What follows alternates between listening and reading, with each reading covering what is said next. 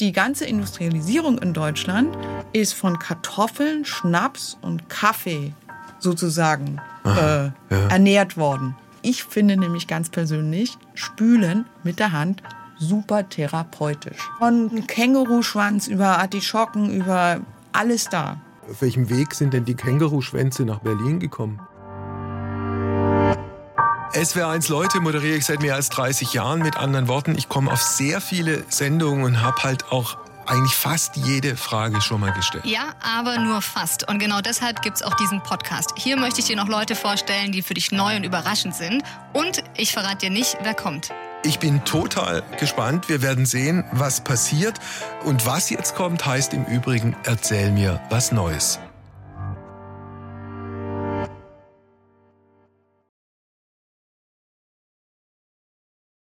Ich meine, es war in der Folge mit Jochen Bayer, dem Bäcker aus Herrenberg. Aha. In der hast du mir mal erzählt, dass du beim Kochen eigentlich am liebsten den Abwasch machst. Ist das immer noch so? Na, also ganz so, ganz so eindeutig ist es nicht. Ähm, also ich, ich koche im Rahmen meiner Möglichkeiten, koche ich auch, glaube ich, ganz passabel ein paar Sachen. Aber was ich, was ich schrecklich finde, sind so übereinander gestapelte äh, Teller mit Essensresten. Also da, das muss irgendwie sauber dann sein hinterher. Ja, ja, nee, das, äh, wenn es dann schon anfängt zu, anfängt zu riechen, das muss Geht einfach gar weg. nicht. Es geht gar nicht, sehe ich, sehe ich ganz genauso. Also deine heutige Gesprächspartnerin, die fühlt sich auf jeden Fall in der Küche sehr wohl. Aha. Egal ob Abwasch, Kochen und natürlich dann das leckere Essen. Und ich sage herzlich willkommen, Ursula Heinzelmann. Einen schönen guten Tag. Guten Tag. Wie geht's? Ähm, mir geht's gut, draußen scheint die Sonne. Ja, noch? Die Erde ist noch beieinander. Ja. Was wollen wir mehr? Äh, na gut, ein paar Sachen könnten sich auch noch in eine bessere Richtung entwickeln, aber Auf alle Fälle. an uns liegt es vermutlich nicht. Das hoffen wir. Sollen wir uns duzen oder sollen wir uns siezen? Wir können uns gerne duzen. Dann duzen wir uns und ich sage ab sofort Ursula zu dir. Wolfgang, es freut mich sehr. Es freut mich auch. Äh, unser Lückentext heißt, Ursula Heinzelmann kennen heute viele als Die Heinzel-Cheese.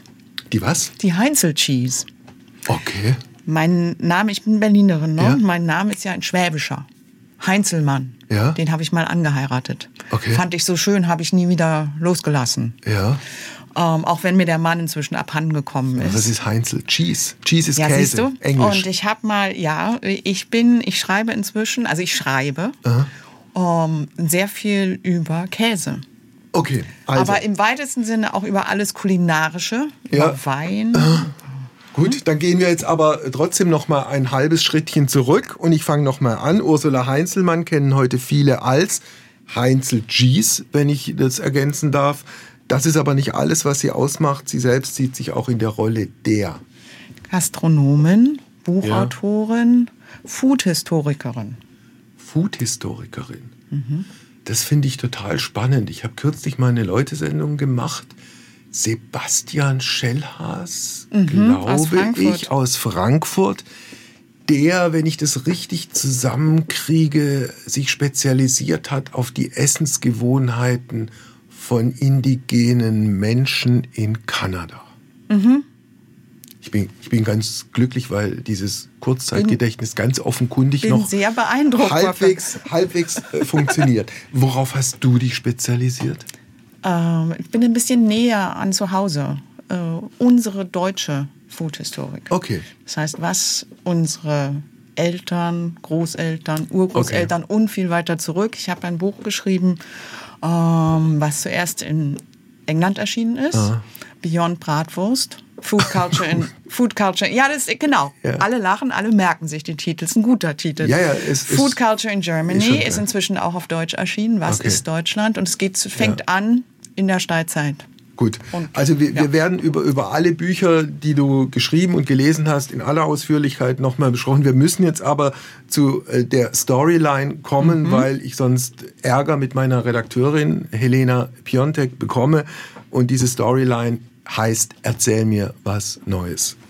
Genau. Und das Neue, was ich dir heute erzählen will, geht genau darum, ähm, warum es so wichtig ist, sich damit zu beschäftigen, was unsere Eltern, Großeltern und Urgroßeltern gegessen haben. Ich weiß nicht, wie es dir geht, aber wenn man ein bisschen rumreist oder mit Menschen zusammenkommt, die nicht gerade aus der direkten Umgebung kommen, nicht aus Deutschland, dann ist oft die Frage, ach ja, Deutschland, mh, mm, also entweder sie denken, wir essen alle so, wie man auf dem Oktoberfest isst. Mhm. Brezeln, Bratwurst, Bier dazu. Eintopf.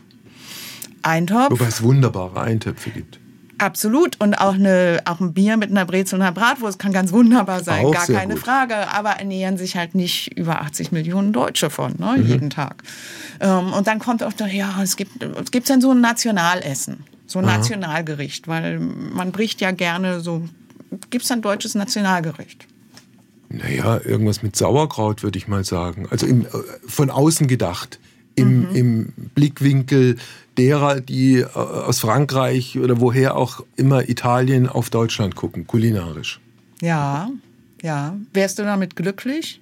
als deutsches Nationalgericht da so reingekastelt zu werden? Ich, ich, hätte null Probleme damit. Also das einzige Kriterium für mich ist nicht das Image von irgendeinem. Nahrungsmittel, sondern ob es mir schmeckt. Und da ich Sauerkraut sehr gerne essen, essen, nicht essen würde, sondern überhaupt sehr gerne esse, mhm. habe ich damit keine Probleme. Mhm. Was isst du gerne? Ähm, ich esse mittlerweile auch sehr gerne Sauerkraut. Als Kind habe ich es absolut gehasst. Und das ist einer der Gründe, warum ich mich so mit Food-Geschichte auseinandergesetzt habe. Ja. Ähm, ist ja, warum hängt uns dieses Sauerkraut so an? Warum ist es so bestimmend? Wo ich äh, dann auch immer noch argumentieren würde, dass Sauerkraut halt kein Nationalessen ist weil viele sich darin nicht wiederfinden. Ja? Zumal es ja auch auf, zeitlich gesehen auf ein paar Monate reduziert ist. Das kannst du ja nicht durchgehend essen. Also ich kenne niemanden, der im Hochsommer Sauerkraut isst. Ach, man könnte es auch ähm, zu Salat machen. Ja, gut, okay, aber das klassische Nein, deutsche ja. Sauerkraut, äh, ja. Ist ein Winteressen. Warum gibt es Sauerkraut? Weil es Monate gab, in denen, in denen es ja. viel frische Kohlköpfe gab und dann lange Monate, wo es nichts Frisches gab. Okay. Also Jetzt, habt ihr ja hier auf den Filtern, ne? Ja, ja, klar. Hier bei Stuttgart, äh, echter Ding, Flughafen, ganz genau. viele äh, Kohl- und genau. Krautköpfe. Genau. Bestes, Kohl, bestes Beste, Kraut. Bestes, für, ja, wunderbar. Weißt du, wie die aussehen, oder? Ja, selbstverständlich, Spitzkraut. Sehr gut. Also ein, ein, Exportschlager, wie er schöner nicht sein kann, mit anderen Worten. So, Ursula, ähm, jetzt würde ich Folgendes vorschlagen, wenn du einverstanden bist. Du suchst dir jetzt ein Jahrhundert aus, vielleicht nicht zu weit nach hinten gedacht, ein Jahrhundert kulinarisch mhm. und erzählst dann ein bisschen, was die Menschen da gegessen haben. Mhm. Was würdest du dir ausgucken? 16., 17., 18.? 19. Oh, sehr gut. 19. Jahrhundert. Was 19. Haben... Jahrhundert ist wahnsinnig spannend. Also 19. Jahrhundert, das waren noch die verschiedenen Nationalstaaten, die Herzogtümer, dann gab es den Versuch einer deutschen Einheit, dann begann die Industrialisierung, also diese Trennung äh, in, in, in, in Arbeit und Privatleben und so weiter. Also das waren sozusagen die Rahmenbedingungen die und, und Stände gab es in dem Sinne, glaube ich, auch noch, dass so hierarchische Unterschiede von Geburt an da waren. So, jetzt bin ich auch schon fertig mit meiner. Okay, weil sonst, also ich meine, es ist schön, wenn du mir auch was nein, erzählst. Das nein, nein, klasse. Ich, ich, ich, ich spare mir alles Kulinarische für dich auf. Ja, so. also das, Kulinare ist, das Kulinarische ist ja immer eigentlich der Mittelpunkt allen. Mhm. Wir sehen das oft mal so am Rande, aber eigentlich ist das das allererste, was wir tun müssen. Essen mhm. und trinken. Ne? Also 19. Und, äh, Jahrhundert. 19. Jahrhundert ist deshalb so wichtig, weil es Industrialisierung ist. Mhm. Ne? Ähm, alles das, was du erwähnt hast, genau.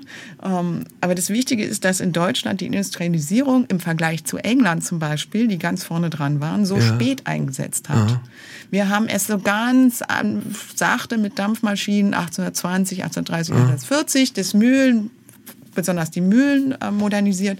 Und dann so ab 1850 haben wir richtig angefangen, auf den fahrenden Zug sozusagen aufzuspringen. Ah. Und dann kam innerhalb von ganz weniger Jahrzehnte ganz, ganz viel. Wir denken immer, dass heute sich so viel verändert ne, für uns. Ah. Damals, die Menschen, die müssen schier irre geworden sein. Eisenbahn, also Transport, mhm.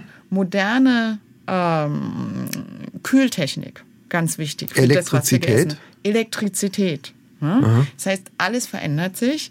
Ähm, die Landwirtschaft wird auch modernisiert. Das heißt, wir haben, wir spezialisieren uns. Die großen Güter werden setzen, also erstens ist sowieso eine Bevölkerungswachstumswelle vorher hat mhm. eingesetzt. Ja, mhm. wir haben sehr viele Menschen, die wir dank Kartoffeln und Zucker gut ernähren können einigermaßen gut.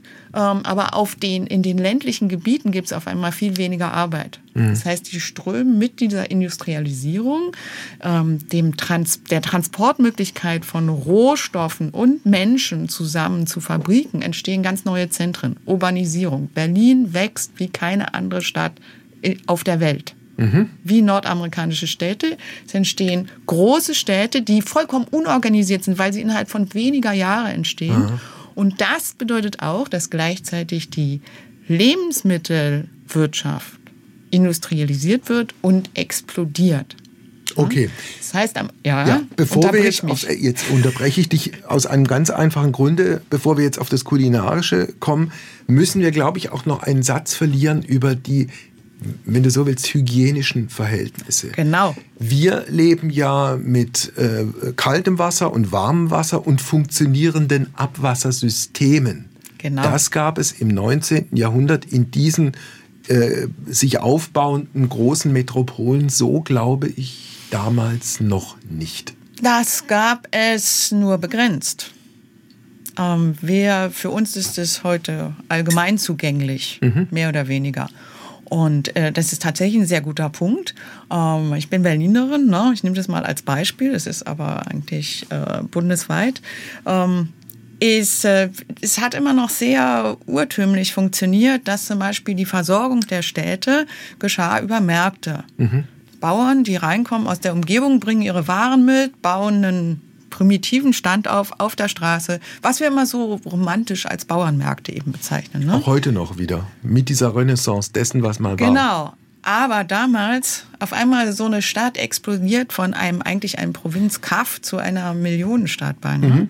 Funktioniert nicht mehr. Hygiene, ähm, auch zum Beispiel die Fleischer, die in irgendeinem Hinterhof selber schlachten, muss man sich mal vorstellen, eben mit keinem guten Abwassersystem und so weiter ist vollkommen unhaltbar. Deshalb mit der Vereinigung von Deutschland nach dem äh, französisch-preußischen Krieg, ja, 1870, Aha. 71, ja. wo Deutschland erstmal ein Staat wurde, erstmals, ähm, wurde auch klar, wir müssen Gesetze durchsetzen.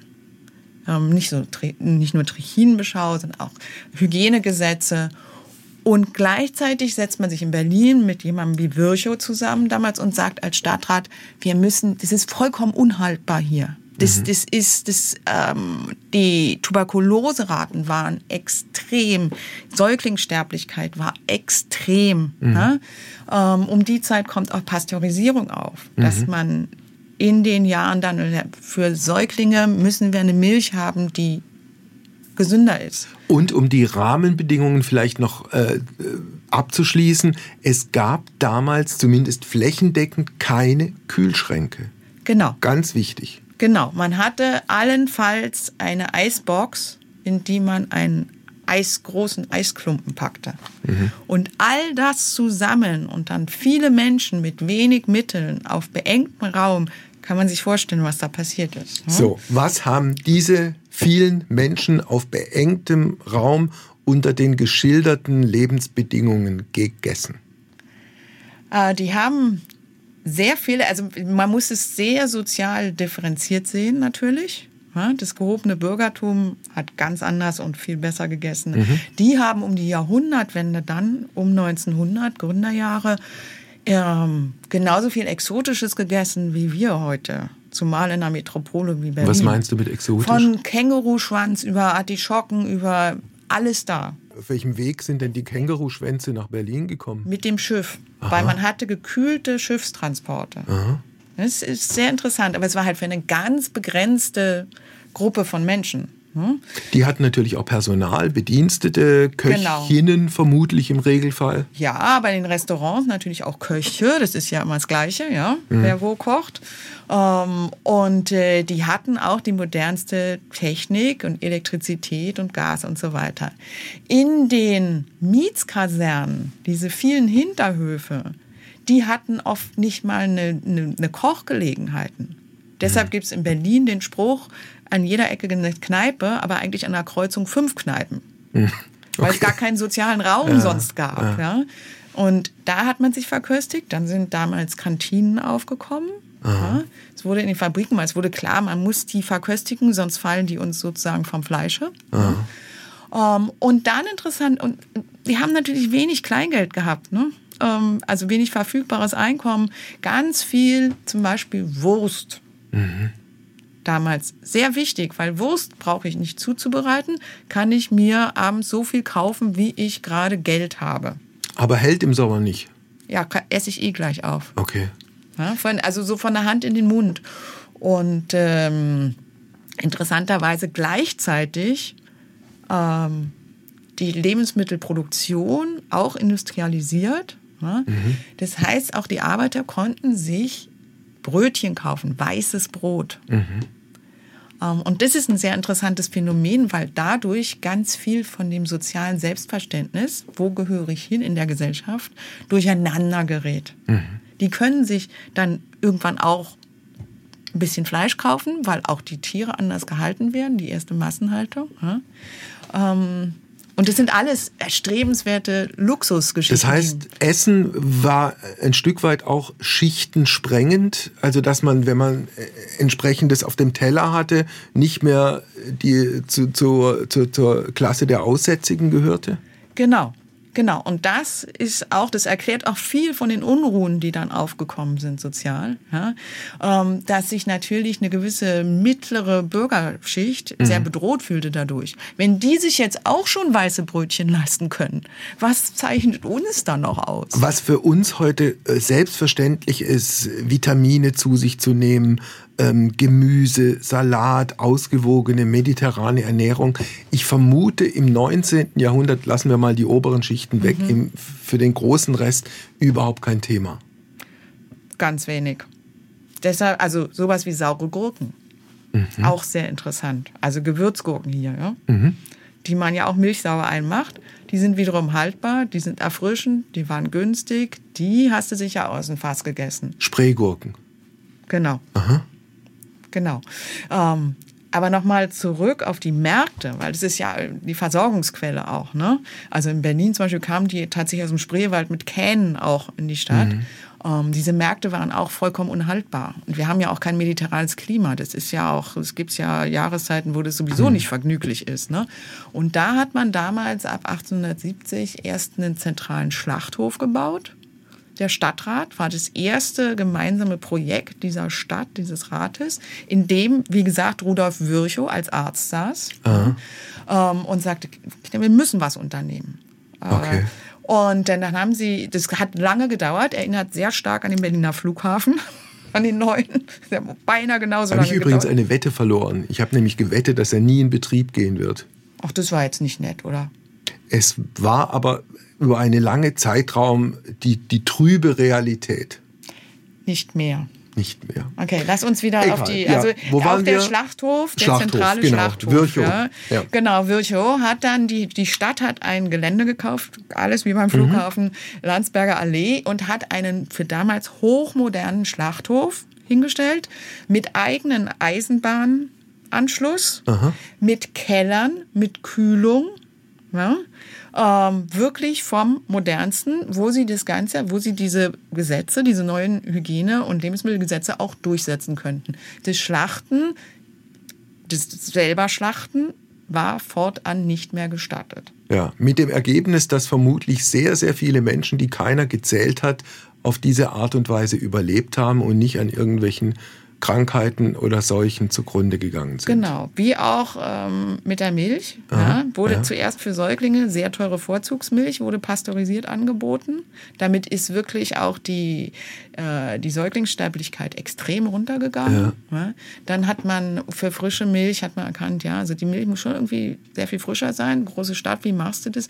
Gab es Abmelkwirtschaften. Aha. Hat man die gerade gekalten Kühe, also die gerade abgekalbt hatten, in die Stadt gebracht und hat dort gemolken.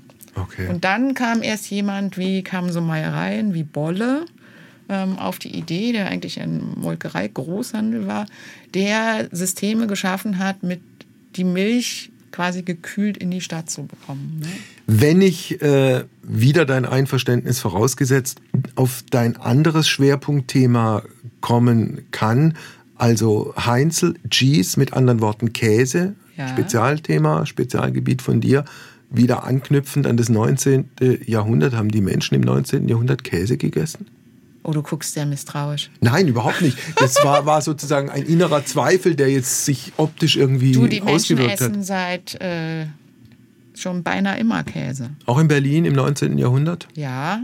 Du wo, erinnerst wo dich, ich sage jetzt mal ganz böse, du erinnerst dich an Tacitus, den römischen Historiker, erstes Jahrhundert unserer Zeitrechnung, ja. der ähm, über in der Germania über uns Barbaren aus römischer Sicht sprach und sagte, die ernähren sich von frischem Fleisch, also nicht abgehangen, vollkommen unkultiviert. Aha. Sie trinken sowas wie sowas Weinähnliches, was aber eigentlich Bier ist und davon sehr viel. Und Lack concretum, feste Milch. Und das ist geronnene Milch. Genau, Quark, ein, wie ein Quark. Weil wenn du Milch stehen lässt, wird sie ja. sauer. Ja. Und wenn du sie dann ein bisschen, so wie ein stichfestes Joghurt, ein bisschen leicht durchrührst, dann tritt die Molke aus, läuft ab und dann hast du sowas wie, wie Quark. Das ist der erste Käse. Und, ähm, und das haben die Leute dann damals im 19. Jahrhundert gegessen? Quark ist sehr weit verbreitet. Denk an diese ganzen Bibelis-Käse, was wir schon immer sehr gerne essen, was sehr wichtig ist, Butter mhm. in Deutschland. Ja? Also wenn der Butterpreis und so ist ja Politikum. Ähm, die gute Butter. Wenn du Butter machst, traditionell, dann brauchst du, also die machst du aus Sahne. Mhm. Das heißt, du stellst die Milch auf, die Sahne steigt auf, ne, schöpfst die Sahne ab, schüttelst die, stampfst die, wird daraus Butter. Dann behältst du, wenn du keine Zentrifuge hast, hattest du damals noch nicht, sehr viel saure, dünne Magermilch zurück. Mhm. Die immer noch viel Protein enthält, aber nicht so wahnsinnig spannend ist und außerdem sich auch wiederum nicht lange hält. Ne? Die lässt du zum Quarkerin und daraus machst du kleine Handkäse. Okay. Harzer Handkäse, Quargel, Korbkäse, das ist einer der Urkäse. Und das ist auch ein erschwinglicher Käse, den, der viel gegessen wurde. Mhm. Weil Butter so wertvoll war. Jede Bäuerin hat zuerst Butter gemacht, weil sie damit extra Geld machen konnte. Mhm. Weil du es gerade angesprochen hast, äh, Tacitus, der der Meinung war, die, die Deutschen oder die Germanen äh, trinken äh, den Wein in Bierform. War Bier, der Bierkonsum damals im 19. Jahrhundert so, so hoch? Haben die Leute Bier, viel Bier getrunken? Bier, sehr viel Bier und sehr viel Schnaps. Also Bier schon damals nach dem Reinheitsgebot? Ja. Ja? Ja. Okay, also ja. mengenmäßig mehr. Mit der Einführung des Hopfens. Ja, ja, also mengenmäßig mehr als, als wir heute Bier trinken? Bestimmt weil es war teilweise sehr viel leichter ähm, und es war viel hygienischer, als du konntest kein Wasser aufdrehen und es war hygienisch einwandfreies Aha, Wasser. Klar. Und was war mit dem Schnaps? Den haben die Leute selbst gebrannt? Schnaps, na Schnaps sehr wichtig. Mit Einführung der Zuckerrüben und dem Ausbau der Zuckerrübenindustrie, besonders in den östlichen Gebieten von damals Deutschland. Ja, ähm, Zuckerrüben musst du verarbeiten. Okay. Und wenn du keinen Zucker draus machst, verderben sie dir, dann kannst du daraus Schnaps machen. Sehr günstig. Das hat der Staat auch gefördert. Aha. Und eigentlich die ganze Industrialisierung in Deutschland ist von Kartoffeln, Schnaps und Kaffee sozusagen äh, ja. ernährt worden. In diesem Moment hat sich die Bier-, Wein- und Schnapsexpertin Helena Piontek äh, dazwischen und eingeschaltet. Heute hatte ich noch keines davon eigentlich. Aber, Aber wer weiß, der Tag ist ja noch jung. Kein Kaffee. Na, doch, Kaffee hatte ich tatsächlich schon. Ja, weil ja. Kaffee gehört ganz wichtig dazu. Kaffee, das ohne Kaffee geht es gar nicht bei mir. Sonst wäre ich hier gar nicht, gar nicht da. Ja. Ich auch nicht. ja, Ursula, jetzt haben wir viel über die Geschichte der deutschen äh, Essenskultur erfahren und ihr könnt auch gerne noch weiter drüber sprechen. Ich finde es hochspannend. Ähm, aber wir haben noch ganz wenig über deine Geschichte erfahren und ich möchte euch einfach noch mal ein paar Stichworte mit reingeben. Ihr könnt dann selber gucken, was ihr draus macht. Du hast ein Spitzenabi hingelegt und dir dann gedacht, ich gehe in die Gastro. du hast dir dann am Bodensee einen Stern erkocht. Du bist Weinexpertin. Du kennst dich fantastisch mit der Geschichte des Essens aus. Du nennst dich heute Heinzel Cheese, machst also in Käse. So. Man kann also sagen, du bist, ja, du atmest aus allen Poren Lebensmittel und Essen und alles, was damit zu tun hat. was isst du denn eigentlich am liebsten? Ach Gott, ach Gott. Ja, das, also nach, nach diesem Entree fand ich, das, fand ich das irgendwie auch hübsch abgebogen. Ja. Also, was, was isst du am, am, liebsten?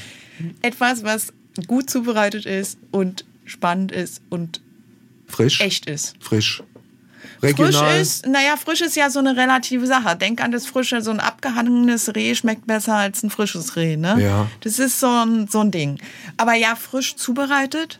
Das meinte und ich. Und vor allen Dingen mit einer Gradlinigkeit und einer Freundlichkeit zubereitet. Aha.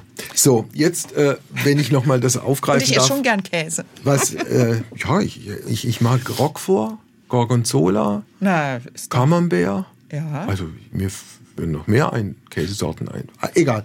Also, äh, was Helena gesagt hatte, Einser-Abitur. Korrekt? Ja. Also spricht für hoch. 1,5. 1,5, Hochintelligenz. Weiß ich nicht. Schon ein bisschen. Äh, wo besonders gut? Physik Sprachen. Sprachen? Also, also ich habe Englisch und Physik damals als Leistungskurs gemacht Okay. am französischen Gymnasium. Ja, hätte ich studieren können, was ich, was ich Und du wollte hast, nicht, damals. du hast nicht studiert? Ich konnte mich einfach nicht entscheiden, Wolfgang. Okay, dann hast du äh, stattdessen eine Lehre gemacht? Eine Kochlehre? Ja, ich habe mich dann für Lebensmitteltechnologie, war damals ein ganz neues Fach. ja. Und ich dachte, ach, das hört sich, ich habe immer gerne gekocht und so. Ja. Und das ist irgendwie vielfältig. Das hört sich gut an. Und dann hätte ich damals, ich bin in Westberlin aufgewachsen, ähm, sehr behütet äh, und ziemlich schüchtern, glaubt man mir heute nicht mehr. Und ich hätte ein Praktikum machen müssen. Und es hätte damals geheißen, ähm, Karl Kühne Essigindustrie, also Essigfabrikation. War nicht sexy. Also heute ist Essig, Essig ein bisschen interessanter, aber damals so, oh Na, Gott, oh. Essiggurken sind auch heute, glaube ich, jetzt nicht so Genau. schrecklich sexy. Und ähm, das, das hörte sich nicht gut an. Und dann hat mein Vater, der Ingenieur ist, ähm, von einem Kollegen gehört, ähm, Kochlehre ist viel besser anstelle Praktikum. Mhm. Und hat, das war nicht so einfach, es war Anfang der 80er. Ne? Mhm. Ähm, hat mir sogar geholfen, einen Ausbildungsplatz zu finden. Was als Frau wirklich damals eine Ansage war. Extrem selten. Ja, also eine Quote von zwischen 2 und 5 Prozent vermutlich. Ja, und dann kamen so auch so, das waren sehr viele, Entschuldigung, alte weiße Männer, mit denen ich mich da auseinandersetzen musste Vielen bei Dank, der ja. Bewerbung, ja.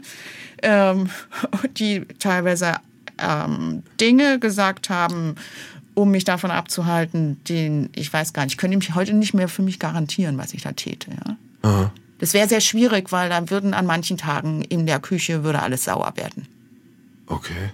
Habe ich erstmal, genau, ich erstmal gesagt, äh, äh, was meinen, meinen Sie denn überhaupt? Jedenfalls habe ich mich durchgesetzt und fand das Kochen dann, ich hatte einen sehr großen, wirklich großes Glück mit dem Ausbildungsplatz. Ähm, und mir hat das so viel Spaß gemacht und es war so erfolgreich, Das dass ich auch- dann nie studiert habe. Okay, das hast du dann noch abgeschlossen, drei Jahre Kochlehre und Zweieinhalb. ein- zweieinhalb und dann anschließend, wie, wie bist du dann ich zu ein bisschen deinem weiter Stern? gekocht und dann, das war nicht so ganz korrekt äh, formuliert, dafür kann Helena nichts. Ähm, ich habe dann meinen ersten Mann kennengelernt.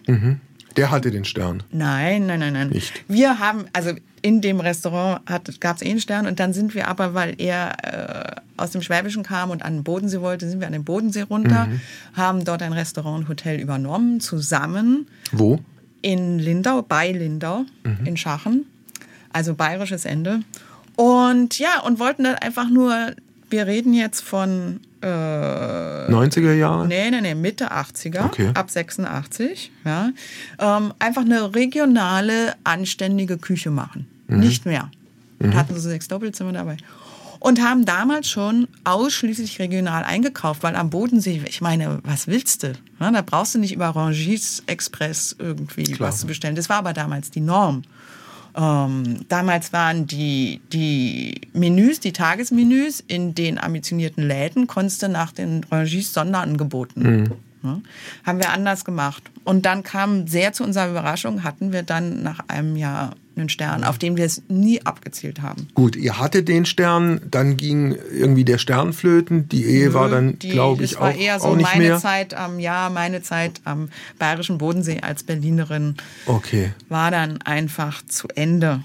Ich würde, was, was, was die Küche angeht und das Klima in der Küche, gerne nochmal auf einen Punkt kommen, den du, den du bei den Vorstellungsgesprächen schon mal erwähnt hast. Also es hieß zumindest früher immer, das Klima in einer Küche ist extrem rau. Mhm. Da fliegen auch mal Pfannen. Mhm. Das alles ist mörderisch hierarchisch durchorganisiert. Sexuelle Übergriffe, nicht die Ausnahme, sondern der Regelfall. Hat das alles, was ich jetzt da zusammengefasst habe, in der Realität tatsächlich so stattgefunden? Das hat sicher an manchen Orten stattgefunden. Und es war auch ganz klar getrennt ähm, in einer Profiküche. Du erwähnst schon Hierarchie. Das ist ja nach militärischem Vorbild aufgebaut. Ja? Mhm. Da gab es keine Frauen. Deshalb hatte ich ja diese Schwierigkeiten. Das hat sich ja damals angefangen zu ändern. Ähm, ich habe sowas, deshalb habe ich ja gesagt, groß, ich habe großes Glück gehabt. Ich habe sowas nie erlebt. Ich habe eigentlich die erste Phase einer Modernisierung erlebt. Ja? Mhm. Ähm, du musstest dich schon durchsetzen als Frau, ganz klar, aber du musstest dich immer als neuer Lehrling durchsetzen, egal mhm. wer du okay. warst. Ja? Ähm, und äh, mir haben dann, also ich habe es eigentlich so erlebt und auch von den Kollegen zurückgespielt bekommen, dass sie gesagt haben, ähm, das ist gut, wenn Frauen in der Küche sind weil sich das Klima verändert, weil die haben ja darunter teilweise auch gelitten. Es mhm. gibt ja nicht nur harte Typen. Ja? Ja. Ähm, und auch das Körperliche. Natürlich ist es anstrengend, am heißen Herd zu stehen und, und das ist schon körperlich anstrengend. Auch das lässt sich anders organisieren. Was Bücher angeht, das war ja sozusagen dann deine Weiterentwicklung, wie du es vorhin erzählt hast, dass du dann auch Bücher geschrieben hast und dich damit auf einen eigentlich extrem gesättigten Markt begeben hat. Also es gibt Kochbücher im, im, im, zu Hunderten und zu Tausenden. Also wie, wie, wie schafft man es, wenn man da neu reinkommt, sich zu positionieren, A und B, auch noch Erfolg zu haben? Ähm, also erstens, ich schreibe eigentlich keine Kochbücher. Oder jedenfalls, ich habe nicht angefangen mit Kochbüchern. Ich habe angefangen, ich hatte das große Glück, als ich, weil ich habe dazwischen noch ein bisschen, also ich habe Sommelierschule gemacht in Heidelberg. Mhm. Ich habe dann in äh, einen französischen Wein- und Feinkost- und Käseladen auf, mit aufgebaut in mhm. Berlin und bin dann ins Schreiben gerutscht. Und seit 2001 schreibe ich. Und ähm, 2001 hat auch die Frankfurter Allgemeine ähm, eine Sonntagszeitung angefangen und ich habe vom Tag eins jeden Monat einen großen Artikel in der Sonntagszeitung schreiben dürfen. Und das mhm. hat für mich sehr viel, hat mir sehr geholfen. Ja. Ähm, und ich habe dann auf dieser Basis mein erstes Buch gemacht, Erlebnisessen. Und es war mhm. kein Kochbuch, sondern das waren, äh, das sind Porträt, das sind einzelne Themen, Tomaten, Erdbeeren, Kohl. Ähm, es gibt so eine Art Warenkunde dazu. Mhm. Ja. Ähm, es gibt auch Rezepte, aber es gibt auch Porträts von Produzenten. Das heißt, dieser ganze Hintergrund dazu. Ja.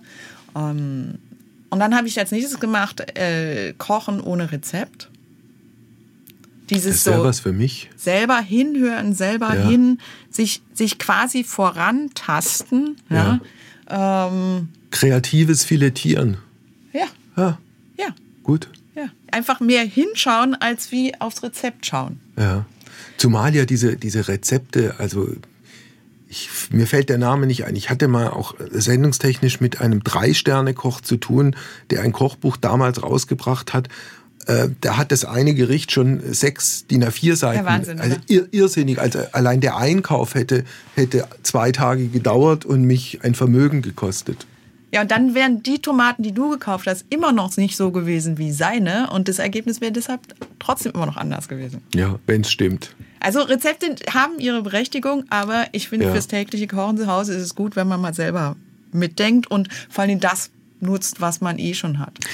Ich würde auch da wieder, wenn ja. du einverstanden bist, ja. gerne zum Schluss unseres schönen Gesprächs auf ein Thema kommen, das Helena zum Einstieg angesprochen hat, das ist der Abwasch. Also ob Profiküche, ob äh, normale Privatküche, irgendwann nach dem Essen, wenn abgeräumt wurde, steht ein Berg oder gibt es einen Berg in der Küche, der da irgendwie nicht hingehört? Ah, also, erstens, ähm, das ist, ich koche ja nicht mehr professionell. Also ich habe den großen Luxus nur noch für die zu Aber kochen, privat. die ich mir aussuche. Genau. Für wie viele Leute kochst du dann, wenn du privat kochst? Das kommt ganz drauf an. Also ich lade sehr gerne Menschen ein und dann so, ich habe einen großen Küchentisch, so zwölf maximal. Wow. Gut. Ich habe eine ganz simple Küche. Ich bin Ingenieursvater aufgewachsen. Ich stehe nicht so auf Technik, so als Gegenbewegung. Ja? Und das Tolle ist, wenn du mal professionell kochen gelernt hast, ist, dass du auch gelernt hast, zwischendrin, also eigentlich gar nicht so viel Stapel zu produzieren in der Küche an. So, weil, ja, sondern immer wieder die Töpfe gleich sauber zu machen, die Dinge an den Ort zu packen und so. Das ist schon mal super. Aber natürlich, ja, hat man dann irgendwie ein Berggeschirr. Ich habe nicht mal eine Geschirrspülmaschine, weil ich finde nämlich ganz persönlich Spülen mit der Hand super therapeutisch. Ich mache das gerne. Weil, also, Da gibt es Studien auch dazu, weil diese Beschäftigung, die Hände im warmen Wasser, ja, Ja. das ist einfach, das ist wie- Bügeln. Wenn man dafür Zeit hat, dann ist es beruhigend, weil du schaffst was, du siehst danach, was du geschafft hast. dieses wunderbare Erfolgserlebnis, einen äh, Teller, der in seiner ganzen schönen Porzellanpracht zu sehen ist. Das klingt jetzt ein bisschen ironisch, oder? Nein, nein, nein, das, das, kann ich, das kann ich nachvollziehen. Also man macht etwas, äh, was vorher dreckig war und hinterher ist es sauber. Das Vor allem ja ist es so die vor allem, also guck mal, du, du bereitest so ein Essen ja vor, das macht sich ja jetzt Mhm. auch nicht so ganz aus dem Dings. Und dann hast du diese schöne Zeit, ob es Mhm. ein Abend ist oder was, mit deinen Gästen, Freunden. Und dann irgendwann, und das ist ja wie so eine, das ist ja, das nimmt ja eine Eigendynamik an. Und dann auf einmal sind die wieder weg. Mhm. Und dann sitzt du da. Und dann meistens ist es so, dann mache ich mir einen Kaffee erstmal, setz mich hin, hör, mach Musik, eine, vielleicht eine andere Musik an und dann fange ich an aufzuräumen. Und wenn es nicht ganz, ganz spät ist und es nicht ganz zu viele Flaschen waren, dann spüle ich und lasse den ganzen Abend nochmal so Revue Ja. passieren. Das wäre jetzt mein nächster Punkt gewesen. Es gibt ja zwei, zwei ähm, verschiedene Möglichkeiten. Entweder es ist spät geworden, man hat ein bisschen was getrunken, die ganzen, das dreckige Geschirr in der Küche und ach, ich mache das morgen früh. Möglichkeit eins, Möglichkeit zwei, nein, nicht morgen früh, sondern jetzt. Und ich tendiere auch zu dieser Variante. Zu, zur zweiten. Ja, ja. Ja, das ich auch. Küche sauber machen. Genau. Ist auch irgendwie morgens schöner, wenn man so schöner, und schläft Vielleicht besser, so einen ja. kleinen Kater manchmal hat und dann macht man die Tür auf und denkt Und so, muss, uh. oh. Also, Dagegen abends Gut. ist man eh noch so aufgewühlt. Passt, finde ich. Dann gut. haben wir das jetzt auch noch geklärt. Jetzt kommt von meiner Seite aus ein allerletzter Punkt, weil du es angesprochen hast. Du kochst gerne. Jetzt angenommen, du würdest mich und äh, Frau Piontek und unsere Technik und alle zusammen bekochen. Da kommen wir vielleicht nicht auf zwölf Leute, kommen wir nicht, aber auf plus Redakteur, sagen wir mal sechs Leute. Was würdest du uns kochen? ich Aus dem Stand? Vorspeise? Du, was ich gut einkaufen kann. Und dann ist vielleicht, habe ich vielleicht noch was im Tiefkühler. Mhm. Also ich kaufe immer vor Weihnachten ein ganzes Lamm. Da findet sich vielleicht ein schönes Stück. Mhm. Okay. Ja. Ähm, dann gehe ich auf den Markt, in den Bioladen, egal, und dann gucke ich, was mich da einfach anlacht, zum Beispiel. Und ich habe meistens so, jedes Jahr, für jede Saison, kristallisiert sich ohne Planung so ein Essen raus. Jetzt diesen Winter war das gerade, meines meiner Lieblingsgerichte war Rotkohlsalat, nämlich tatsächlich roher, ganz dünn geschnittener Rotkohl. Ne? mit Salz ein bisschen durchgeknetet, ähm, getrocknete Kirschen auch mit dazu, auch so ein bisschen gehackt, für ein bisschen was Süßes, ein paar Walnüsse, ähm, mit ein bisschen grobem Senf, ähm, Walnussöl und ein bisschen Balsamico angemacht. Okay, das wäre die Vorspeise. Dazu Dann- vielleicht ein bisschen geräucherten Fisch, wenn ich gerade guten finde. gut. So Makrele oder sowas. Ja. Dann dein, dein tiefgefrorenes und inzwischen Und dann, aufgetautes Lamm. genau, und dann da auch gerne sowas wie den Nacken oder, oder Hals, ja, weil ich kaufe ja, wie gesagt, das Ganze, da ist alles dabei. Oder auch vom Schwanz hinten.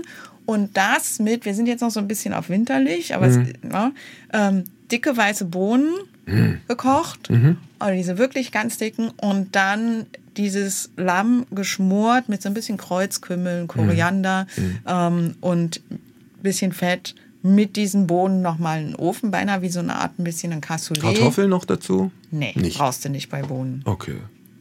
Nachtisch? Käse. Wunderbar. Und allerletzte Frage von mir. Ein und denselben Wein für den ganzen Abend oder je nach Gericht mal? Bei mir gibt es sehr viele verschiedene Weine, weil ich nämlich im Keller hauptsächlich Einzelflaschen okay, habe. Okay, also beginnend mit welchem Weißwein für den Rotkohlsalat? Nee, zuerst gibt es immer was Babbliges. Was, was ist babblig? Sekt. Ach so, oh, oh gut, okay. Na, ist nicht so meins. Nicht Aber so egal, deins. nein. Okay, der erste Ach, ich Wein. glaube, ich würde das finden, was dir schmeckt. Nee, nee, nee kein Sekt. Nee. Kein Champagner. Selbst der teuerste Champagner Okay, interessiert gut, mich. gut, gut. Das okay, also ein. Weißwein, Ähm, ja. Sauvignon. Na, ich mag lieber Riesling. Okay. Rotwein dann zum Lamm. Oder auch Weißwein weiter. Zum Beispiel, Okay. Mhm. also so Graubrunner, wenn wir jetzt mal im Land bleiben wollen. Ja. Und Rotwein. Merlot. Ähm, ah, ich bin eher der Spätburgunder-Typ. Den mag ich wiederum nicht. Gut. Und dann gibt es irgendwie. Aber hey, wir könnten uns vielleicht auf Lemberger einigen. okay. Und wann, dann gibt es noch den Käse zum Schluss. Und da ja Schwerer spanischer Rotwein.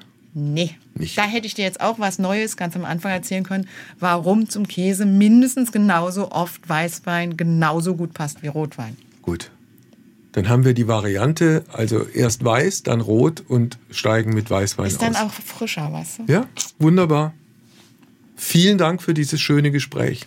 Ich danke dir. Uff, also das klang jetzt extrem lecker, Wolfgang. Ich finde, wir sollten nach der Sendung unbedingt versuchen, das mit dem Essen von Ursula gleich mal fix zu machen, Okay. dass sie uns da nicht nochmal noch mal entwischt. Ja. Wie, wie war das Gespräch für dich? Ich habe total viele neue Ideen jetzt, statt Wunderbar. Yoga, Abwasch, äh, Ja. so. Wir sind, wir sind äh, quer durch die äh, Küchenprärie geritten und es war alles wunderbar. Ich habe euch sehr, sehr gerne zugehört. Ich hätte gern noch, noch länger gelauscht. Ich habe ihr sehr gerne zugehört. Sie ist ja in, in ihren Themen wunderbar drin, kann toll erzählen Ja. und also wir hätten das zeittechnisch problemlos noch verdoppeln Sehe ich können. ganz genauso. Vielen, vielen Dank für dieses spannende Gespräch und bis zur nächsten Woche. Bis zur nächsten Woche. Tschüss. Tschüss.